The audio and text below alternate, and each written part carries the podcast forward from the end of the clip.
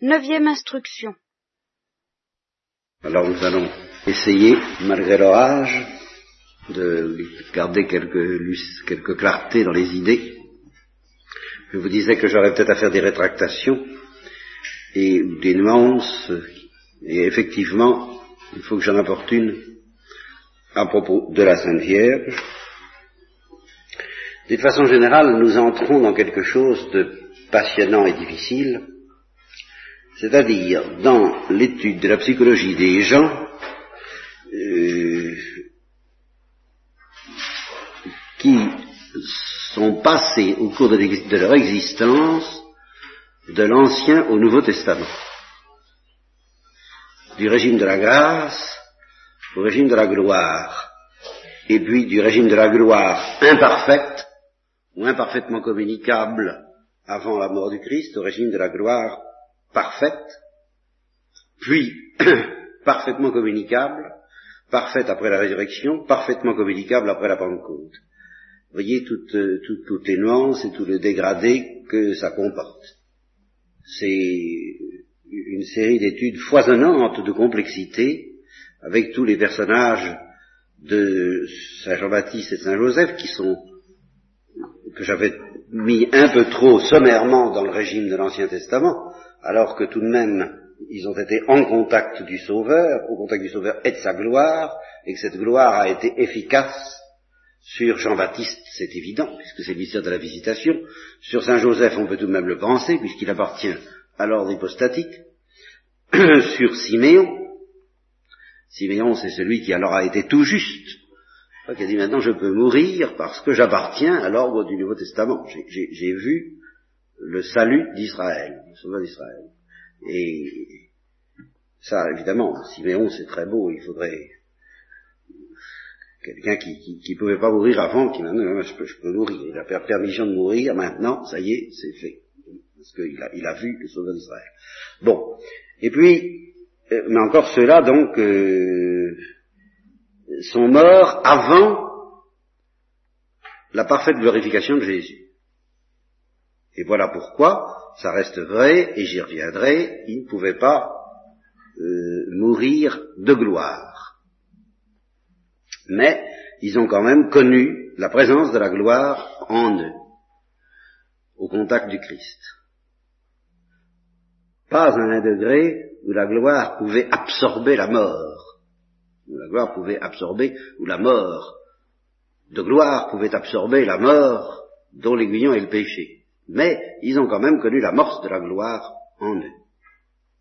Et puis alors, il y a tous ces personnages, à commencer par la Sainte Vierge, alors bien sûr, qui elle, elle a fait, elle a fait le parcours complet, puisqu'elle a commencé, plus encore que Jean-Baptiste, mais autant que Joseph, dans l'Ancien Testament, puis le régime de la gloire imparfaite jusqu'à la résurrection, le régime de la gloire parfaite de Jésus-Christ après la résurrection, et puis le régime de la gloire communicable et communiqué en manière normalisée euh, par les sacrements et la prédication chrétienne après la Pentecôte. Elle a fait tout, tout le parcours intégral.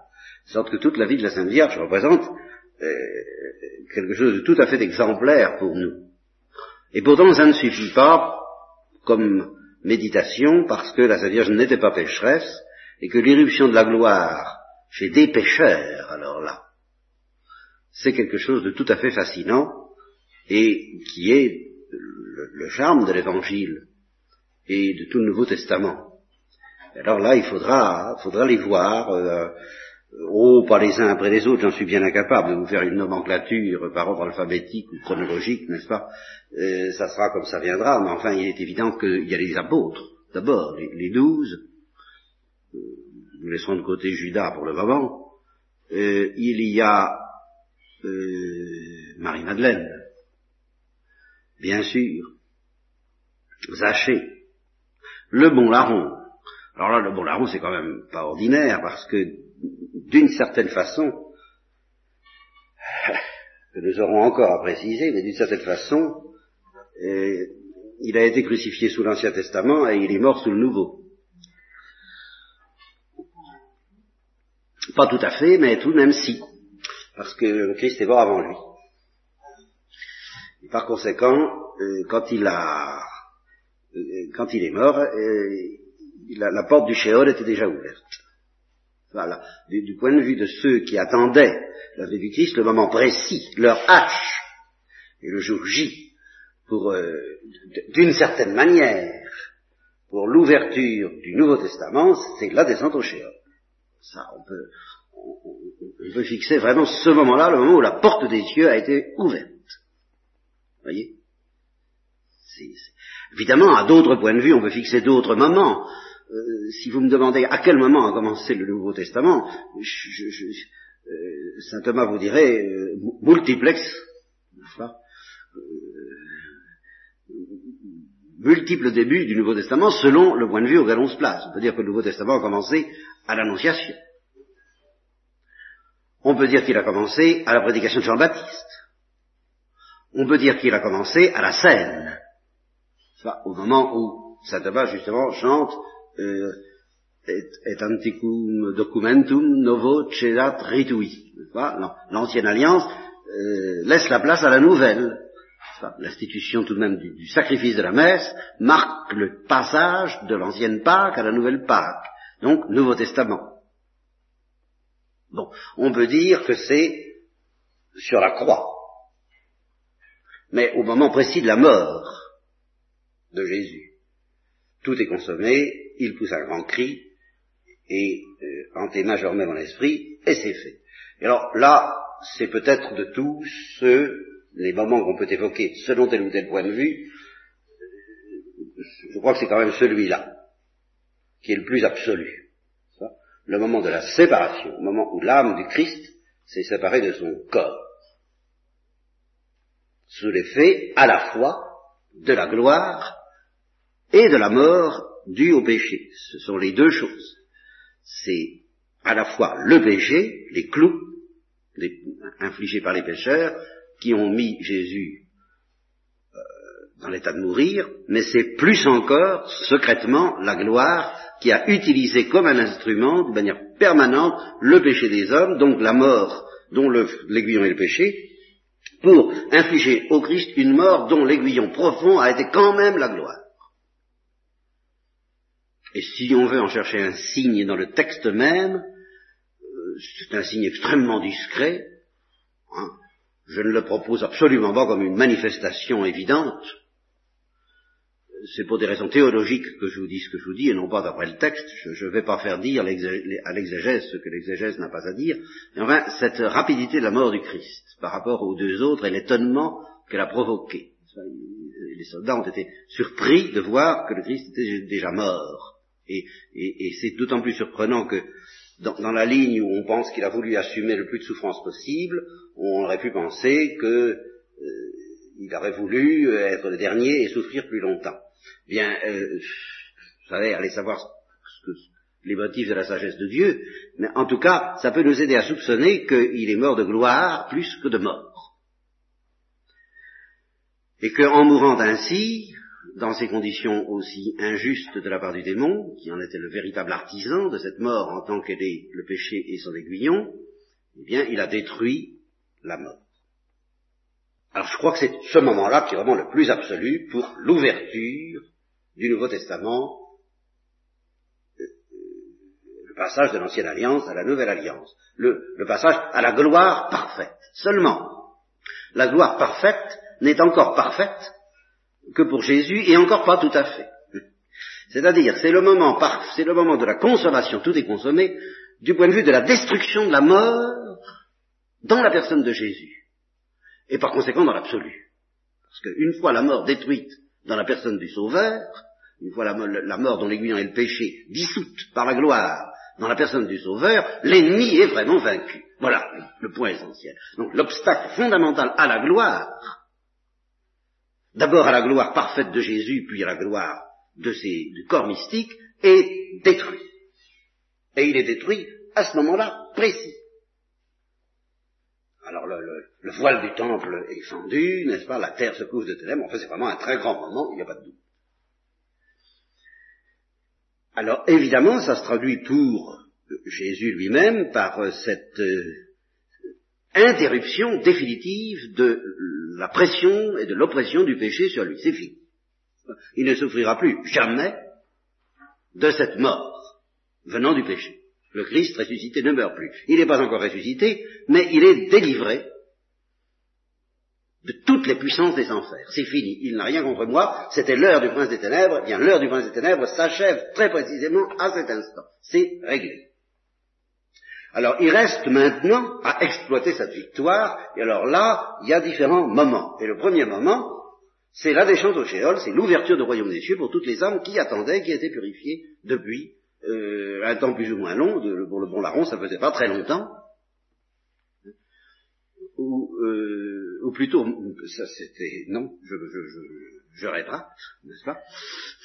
Je ne sais pas à quel moment, moi, vous savez, Jésus est descendu au Shéol, mais il est très vraisemblable qu'il soit descendu avant que le bon larron soit à bord, et que bon, c'est ce que je vous disais tout de suite, quand le bon larron est arrivé, il a trouvé la porte ouverte, et comme euh, il avait cru sur la croix, et qu'il avait reçu cette promesse, ce soir même,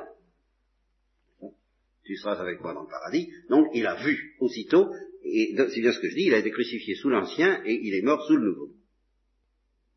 Qu'est-ce que je voulais vous dire à ce sujet-là? Oui, alors nous aurons, nous y reviendrons à ce que ça a de tout à fait insolite, extraordinaire et eschatologique, euh, cette, cette possibilité d'une conversion et d'une purification aussi foudroyante que celle du bon larron. Une conversion et une purification qui n'a été préparée par, semble-t-il, je crois que c'est à peu près acquis, et dans tous les cas c'est virtuellement possible, c'est radicalement possible au plan de la doctrine, par aucune ascèse préalable en dehors de la croix elle-même, bien sûr, et cette acceptation, tout de même, pas, du bon larron à l'égard de ce châtiment. C'est quand même pas, rien, c'est la mort elle-même, comme à 16, vous voyez. Et nous en revenons toujours la même chose, la mort dans l'aiguillon et le péché, un canal de la mort dans l'aiguillon et la gloire. Toujours, toujours la même chose. Alors c'est extrêmement tangible dans le cas du bon larron, mais avec une rapidité qui est très insolite et en même temps très normale. C'est ce que j'essaierai de vous expliquer. Là, on est dans les, au point de vue du temps, depuis le, que la gloire du Christ règne sur la terre, car elle règne, on est dans le paradoxe, parce qu'il suffit de très peu de choses pour que des aires géologiques de purgatoire ne soient infligées, c'est ce que dit Carlo Caretto, et il n'a pas tort, et en même temps, il suffit de très peu de choses pour que ces aires géologiques soient réduites à néant et que, en un clin d'œil, la conversion soit totale. J'essaierai de vous expliquer pourquoi. Euh, je, vous, je, vous, donne le programme pour le moment. C'est très, très rapidement. Mais j'insisterai beaucoup, je ne sais pas encore comment je m'y prendrai, mais j'insisterai beaucoup sur la conversion comme événement de gloire, comme événement eschatologique. Et il faut, je ne sais pas comment je m'y prendrai parce qu'il y a tout de même eu des conversions en dehors de, du christianisme et, et avant l'arrivée du Christ dans le judaïsme. Mais j'essaierai de, je crois, c'est indiscutable qu'il il, n'y a pas ce caractère explosif. Vous ne trouverez pas dans une autre religion que la chrétienne, justement ce, passage, hein, quelque chose d'analogue à l'événement du bon larron. Ça, ça, ça, on est dans, dans l'hindouisme, dans l'islam, dans le judaïsme lui-même, on n'arrive pas devant Dieu comme ça. Voilà, voilà ce que je dis. Voyez, c'est, et c'est d'ailleurs ce qu'on opposait à Thérèse de l'Enfant Jésus. on en revient toujours à la même chose. quand elle espérait devenir une sainte et éviter le purgatoire, le réflexe Ancien Testament de ses sœurs, c'était de dire on n'arrive pas à la sainteté comme ça. Alors, ça c'est en effet la loi dans toutes les religions, y compris la religion juive, avant la présence de la gloire de Jésus.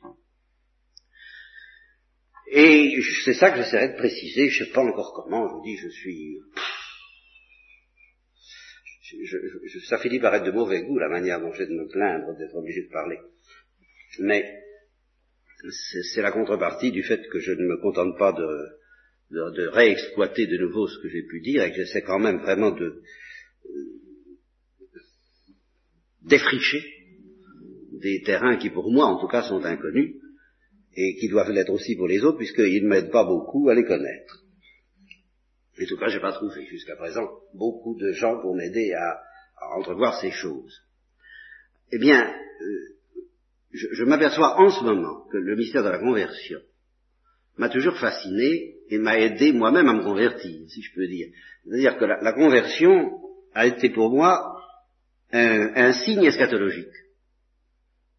J'ai senti, alors là c'est à travers Dostoïevski, vous voyez, parce que Dostoïevski est un écrivain tout imprégné de l'intuition russe et orthodoxe de la puissance de la gloire du Christ. C'est incontestable.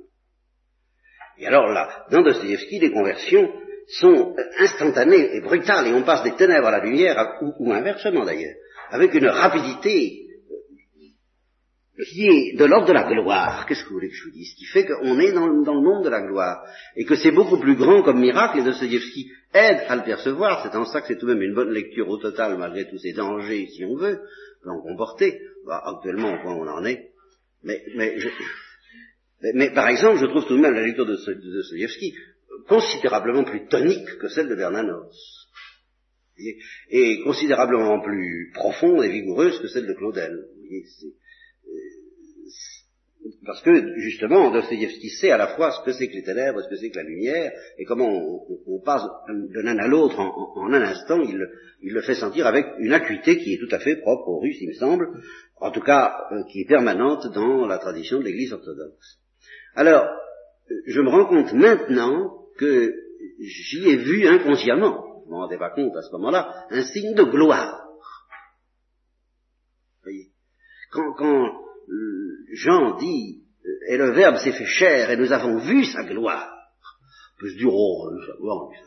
Eh bien, euh, Lisez Dostoevsky et vous sentirez ce que c'est que la gloire de Dieu. Lisez Dostoevsky ou lisez cette histoire de la pécheresse convertie au dernier moment qui avait fasciné Thérèse de l'Enfant Jésus. C'est la même chose. Vous savez, ça revient au même. Elle n'avait pas lu Dostoevsky, mais elle s'en fichait, elle n'en avait pas besoin, parce qu'elle avait les mêmes intuitions. Alors ça, c'est la réalité qui compte, c'est pas les canaux. Hein. Peu importe le canal par lequel on débouche dans la réalité, pourvu qu'on débouche dans la réalité. Bien, elle, son canal, ça a été l'histoire de cette pécheresse convertie au dernier instant, et après avoir péché contre le Saint-Esprit, semble-t-il, enfin, très très gravement, et qui, en un clin d'œil, en un instant, est morte de, douleur, parce que, parce que la gloire l'a envahie, aussitôt qu'elle a, qu'elle a accepté de, qu'elle a vu les larmes de ce moine, euh, qu'elle était en train d'agoniser d'injure, elle a vu. Elle a eu peur, puis elle s'est convertie, et elle a elle est morte de douleur, donc elle est morte de gloire. Vraiment, elle est morte, en, voilà une encore comme exemple. Je pourrais donner une qui est morte de gloire, mais alors une gloire qui, comme toujours, et ça va être notre mystère, comme toujours, engloutit la mort dont l'aiguillon est le péché. Cette mort n'a pas été absente. Cette mort-là, là, elle, elle, est morte de douleur, donc elle est morte du péché quand même. Mais cette mort du péché a été engloutie par la mort venant de la gloire. Et c'est ça notre histoire. C'est ça les purifications passives, c'est ça la morale chrétienne, c'est ça dont je voudrais vous parler enfin un jour, peut-être, plus tard. Si la Providence me donne des forces euh, et nous fait nous retrouver d'ici là, quoi. Mais c'est ça qui m'intéresse.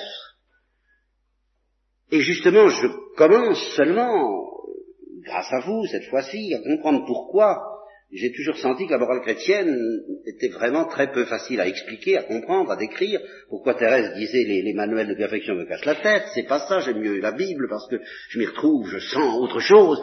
Eh bien oui, ce qu'elle sentait, c'était la gloire. Qu'est-ce que vous voulez? Et que les manuels, ils en parlaient peut-être pas très bien, comme elle aurait voulu entendre ça.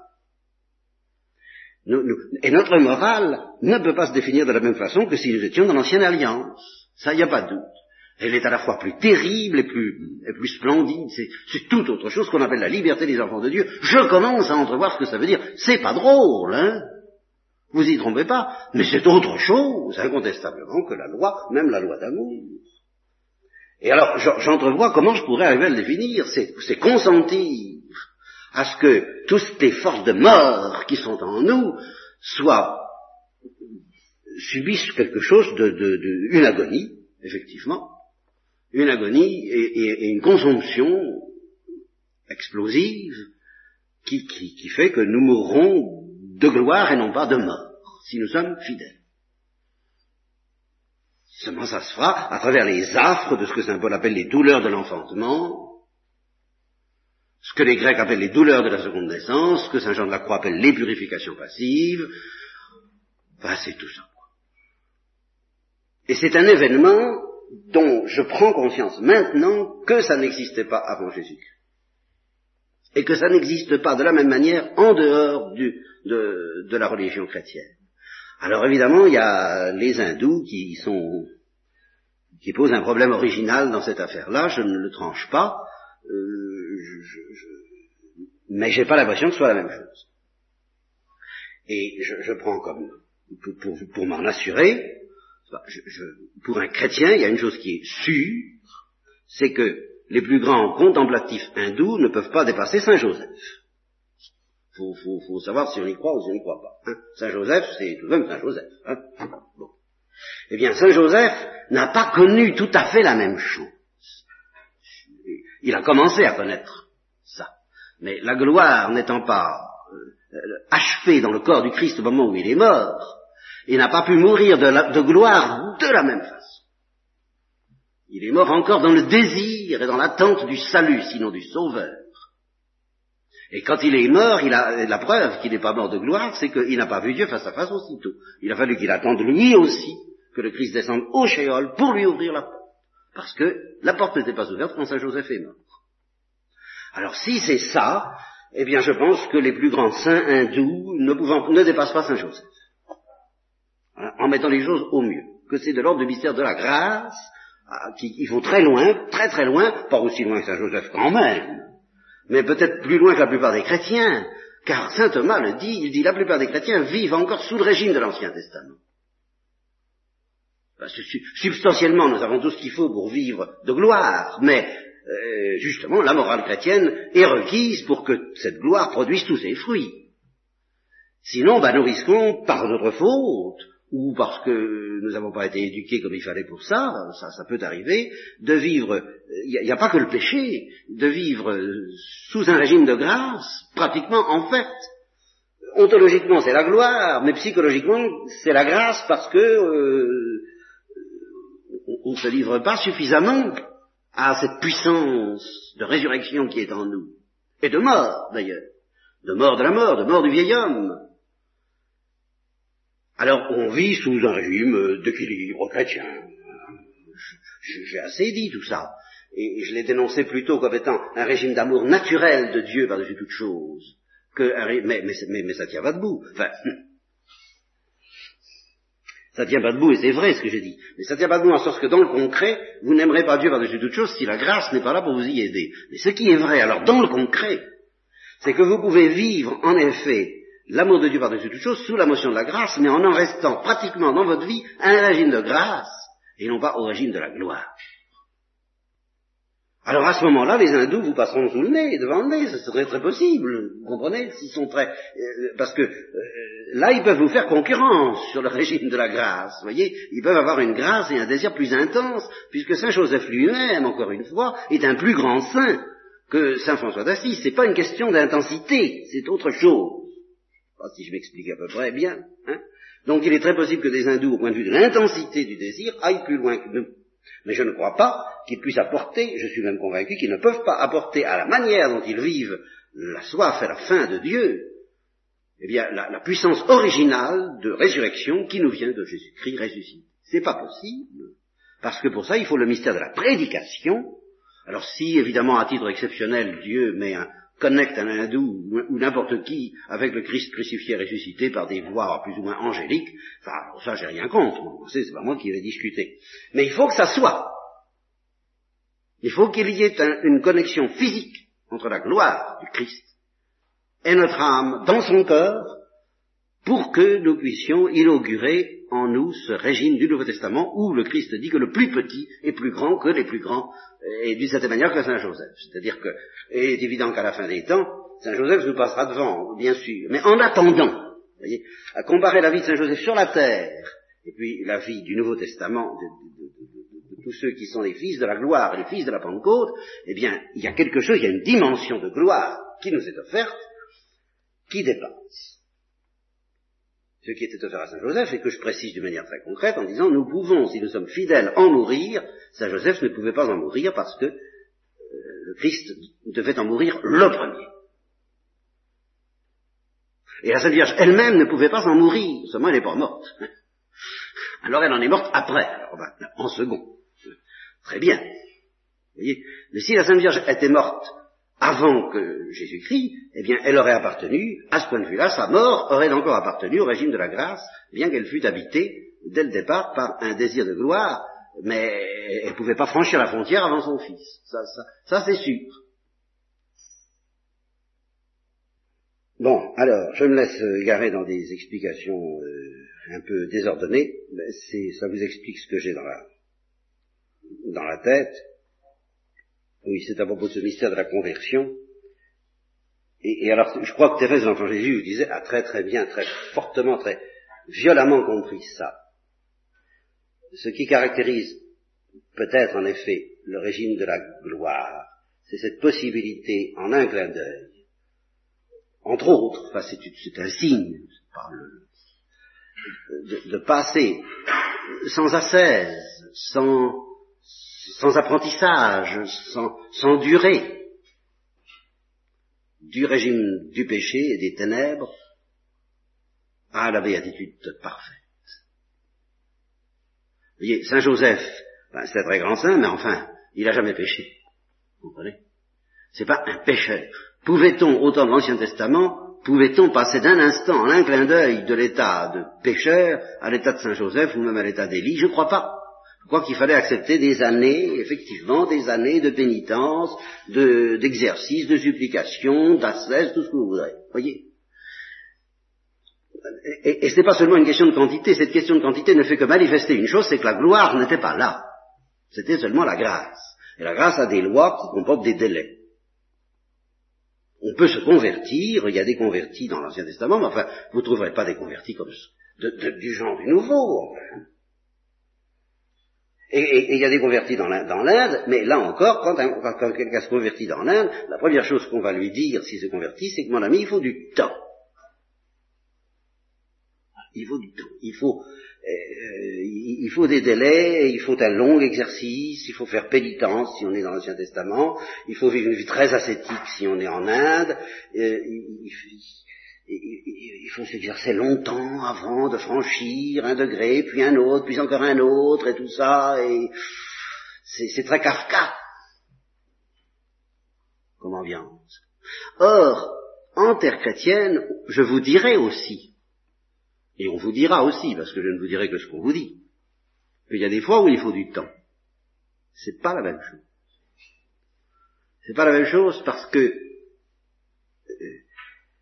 ce que Dieu vous fait attendre en terre chrétienne, quand il vous fait attendre, ça peut être très long. Mais c'est quelque chose qui de soi est instantané. Voilà ce que je veux dire. Il n'y a pas un plan incliné progressif. Alors il se peut qu'il vous dise, tu vas rester là et puis tu vas attendre des airs, des airs géologiques, ça c'est une autre histoire. Je n'exclus pas ça. Bon, j'exclus encore moins que sur la terre, il faille attendre les purifications le temps que Dieu veut, et pendant ce temps-là, pratiquer effectivement la morale chrétienne. Mais pendant tout ce temps-là, quel est le régime original, justement, que vous ne trouverez nulle part ailleurs? Ça n'est dit nulle part ailleurs de la morale chrétienne. Ça consiste à lever son petit pied sans franchir une seule marche de l'escalier. C'est ça qui est fondamental. Donc il, n'est pas question, tandis dans les autres religions, oui, et dans le judaïsme, oui, vous franchissez une marche, puis l'autre, puis l'autre, puis l'autre, puis l'autre, jusqu'à ce que vous arriviez en haut. C'est plus ou moins long, mais enfin, vous avancez au moins. Tandis que là, en terre chrétienne, non, vous n'avancez jamais, vous attendez. Puis un jour, l'ascenseur passe. Bon, alors à ce moment-là, c'est vite fait. C'est la gloire. Alors cette gloire, euh, Dieu peut vous faire l'apprentissage. Mais l'apprentissage chrétien, c'est de savoir attendre la gloire, justement, et non pas de remplacer la gloire par une perspective de grâce. voyez Alors là, il est possible que justement, si quelqu'un s'est pas mis dans le crâne que nous sommes dans la gloire et non pas dans la grâce, qu'il faille des années pour qu'il comprenne ce truc-là. Bon, alors d'accord, ça peut être très long. Mais dès qu'il a compris, c'est fini. En un instant, en un clin d'œil, au son de la trompette, nous sommes sauvés.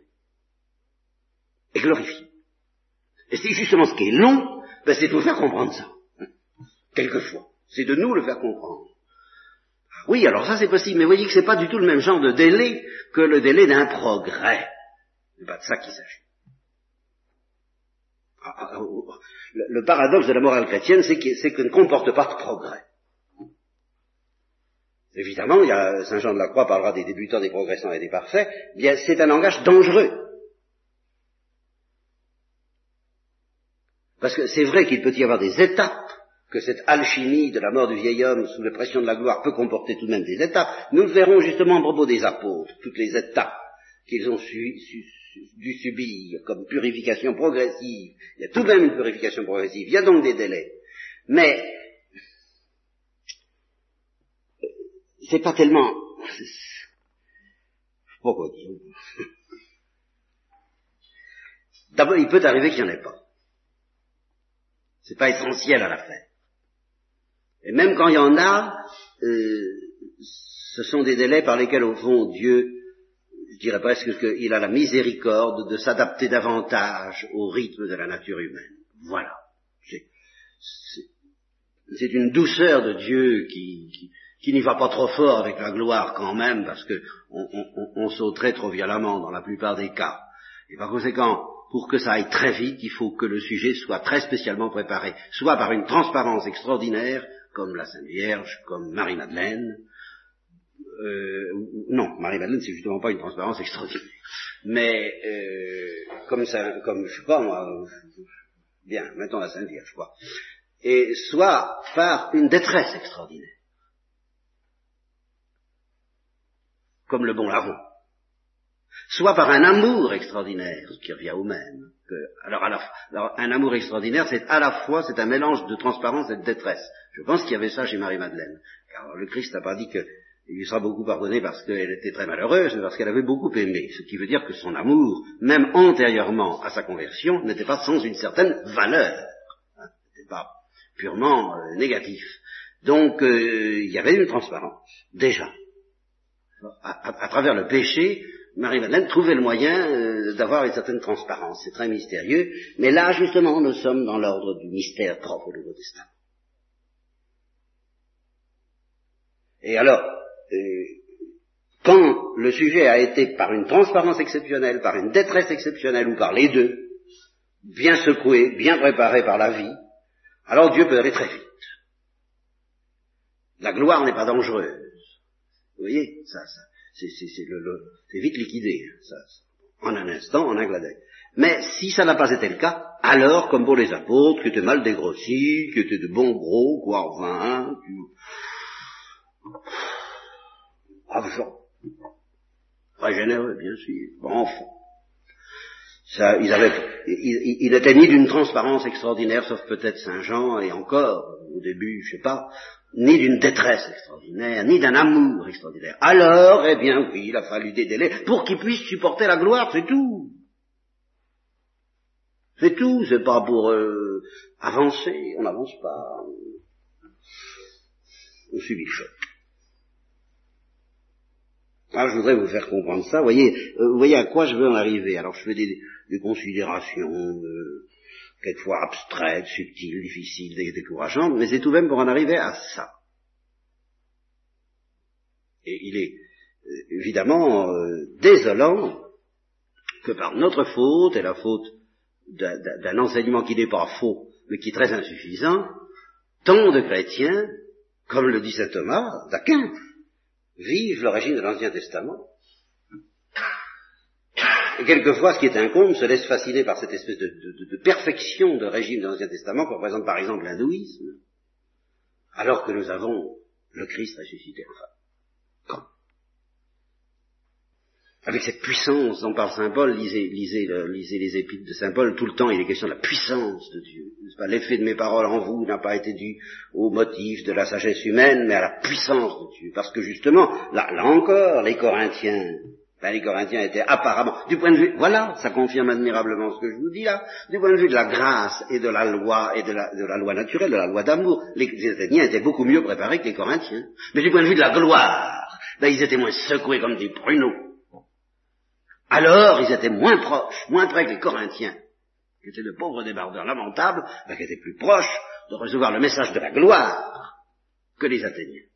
Par contre, si on leur avait proposé la loi de l'Ancien Testament et la, spiritualité hindoue, les Athéniens auraient certainement marché mieux que les Corinthiens. Aucun doute. Et ça, c'est ça le mystère de l'Évangile et du Christ.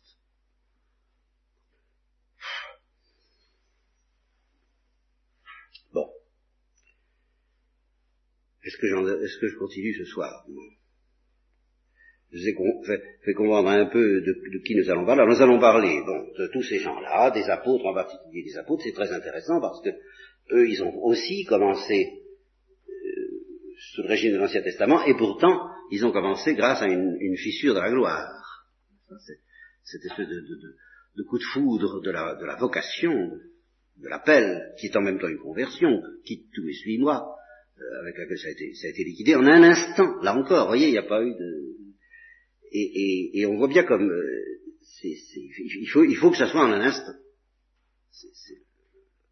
Et alors, après ça, eh bien, ils ont quand même euh, eu, parce qu'ils n'étaient pas mûrs pour être complètement consumés immédiatement, et puis parce que la consommation immédiate n'était pas possible, puisque le Christ n'avait pas franchi la barrière le premier, alors ils ont connu le régime intermédiaire fascinant sur lequel je vais, je voudrais m'attarder, mais d'une manière un peu sérieuse, c'est-à-dire à, l'abri et bien loin des exégèses modernes, ce, ce, ce, moment fascinant qui sépare la résurrection de l'ascension et de la Pentecôte. C'est extraordinaire, ce temps-là, qui fut pour les apôtres un temps de purification, mais un temps de purification très impressionnant, puisque très insuffisant le, Christ leur disant, écoutez, il faut que je m'en aille parce que vous n'y comprenez vraiment rien. Même encore maintenant. Même encore maintenant. Moi, une fois ressuscité, il leur dit encore ça. C'est très beau. Quoi. Moi, je trouve ça à la fois ben, c'est impressionnant et consolant. Et un peu effrayant, c'est-à-dire comment, comment, un peu effrayant et en même temps très consolant. Que même après la résurrection, il y a entre le Christ et les apôtres un mur. Et que le Christ déclare, moi je ne peux pas franchir ce mur, je ne peux pas vous communiquer ma gloire, je ne peux pas vous communiquer mon esprit en plénitude encore, il faut que je m'en aille, il vous est avantageux que je m'en aille, je vous enverrai ma gloire. Pourquoi, pourquoi fallait-il ce départ, ce mystère de l'ascension puis cette présence de Marie, tout ça, vous voyez, voilà ce que je voudrais arriver à, dégager un petit peu. Et puis qu'est-ce qui se passe après la Pentecôte? Et puis qu'est-ce qui se passe pour la Sainte Vierge à l'Assomption? Un petit peu tout ça. Voilà. Alors, écoutez, j'ai envie de demander grâce, sinon gloire, pour que ce soit, parce que je vais reprendre des forces afin de vous mieux servir si vous voulez bien me le permettre.